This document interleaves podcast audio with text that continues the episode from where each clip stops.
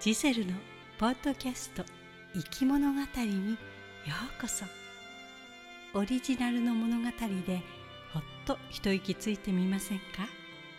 それとも膝枕でちょっと一休みしていきますか？ストーリーエクスプレスで行く物語の景色をゆっくりとお楽しみください。それでは出発進行。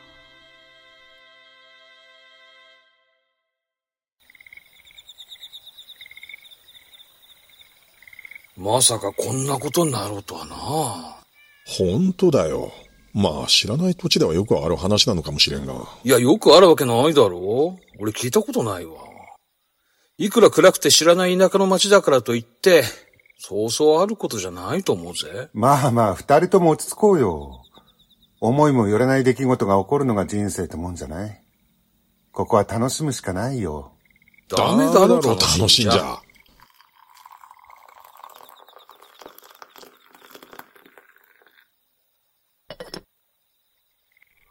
レンタカーのナビが古すぎるからって勘に頼ったのが間違いだったな。俺の勘は鈍ってないと思うよ。ともかく、賑やかな明かりのあるところにはたどり着いたんだから。コンビニが一軒もないってのには、さすがに驚いたけどね。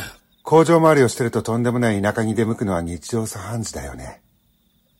現場主義で顧客の潜在的ニーズを把握するのが我が社のモットーですから。でもさ、三人ともスマホの電池が切れるって、笑ったよね。理系の直れだな。三人もいて役に立たないなんて、まったくもって生産効率が悪いよ。徹底して無駄を省く我が社の方針とは真逆だね。それにしてもだな。シャレたレストランは望まないまでも、ちょっとした小料理屋とか、居酒屋、せめてラーメン屋くらいはあっても良さそうなもんだよな。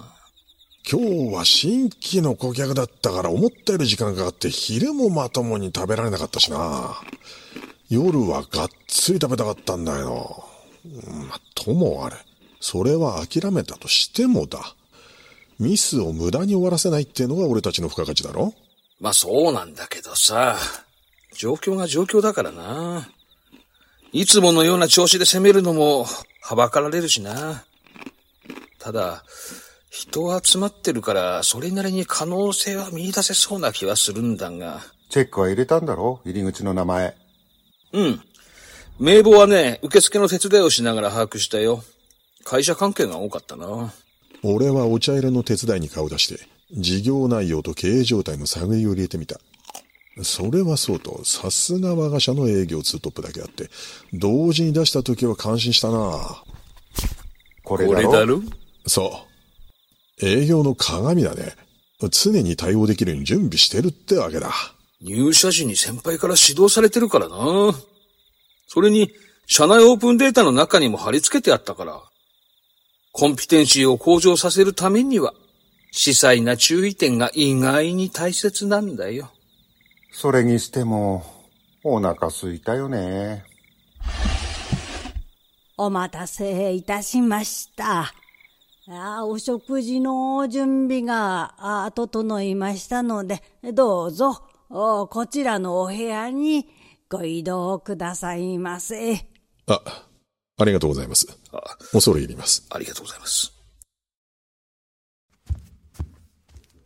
ところで、お前さ、知り合いだったんだな。さすがに顔広いよな。あ、俺もそう思った。あんなに泣くから関わりがあるんだなって思ってた。なんなら隣の人に背中さすってもらって慰められてたもんな。いや、全然知らない。初めて見た顔だった。家の写真。でも、なんかさ、坊さんのお経を聞いてるうちに、僕もいろいろ思い出して泣けてきちゃったんだよ。いろいろって、ご両親は健在だろ？誰を思い出したんだよ？うん。可愛がってたペットとかさ。お前お前な。地方の中小企業の経営者ってのは、人とのつながりに重きを置くからな。ご親戚に半導体関連の工場長がいるのが分かったから、紹介してもらう手はずは整えておいた。俺はそれとなく聞き取りをして地域の特性と傾向をリサーチしてみた。データは送ったから、後で確認しといて。オッケー。オーケー。ターゲットリストを作成して絞ればファーストコンタクトにつながるな。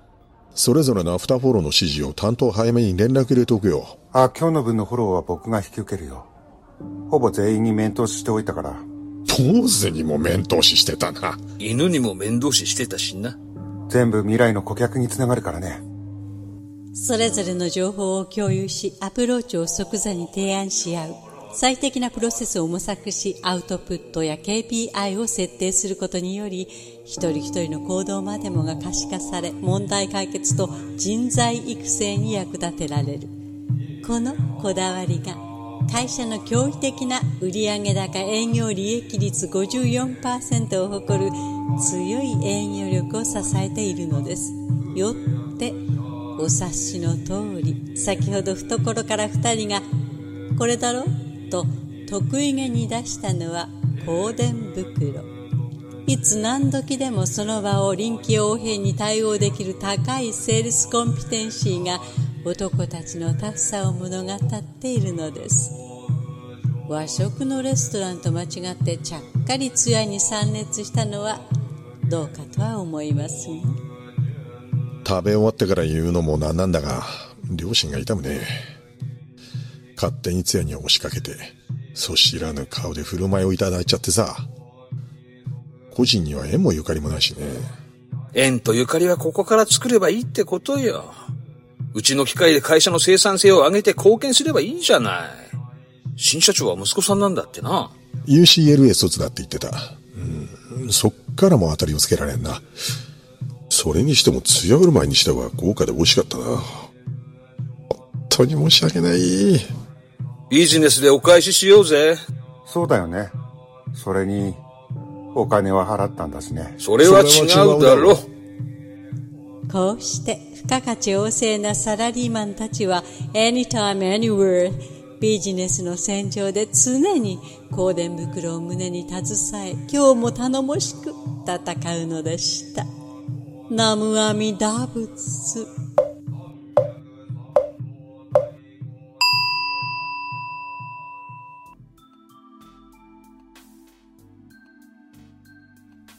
いかがでしたか？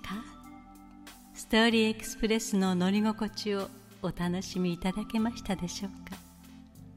お乗り換えの方はお忘れ物はありませんか？例えばこのエピソードを聞いたあなたの感想を Apple Podcast のレビューに書いてみるとか。コメント欄をすべて読まさせていただきます。今後の番組の乗り心地を良いものにするためにあなたの感想をお待ちしています。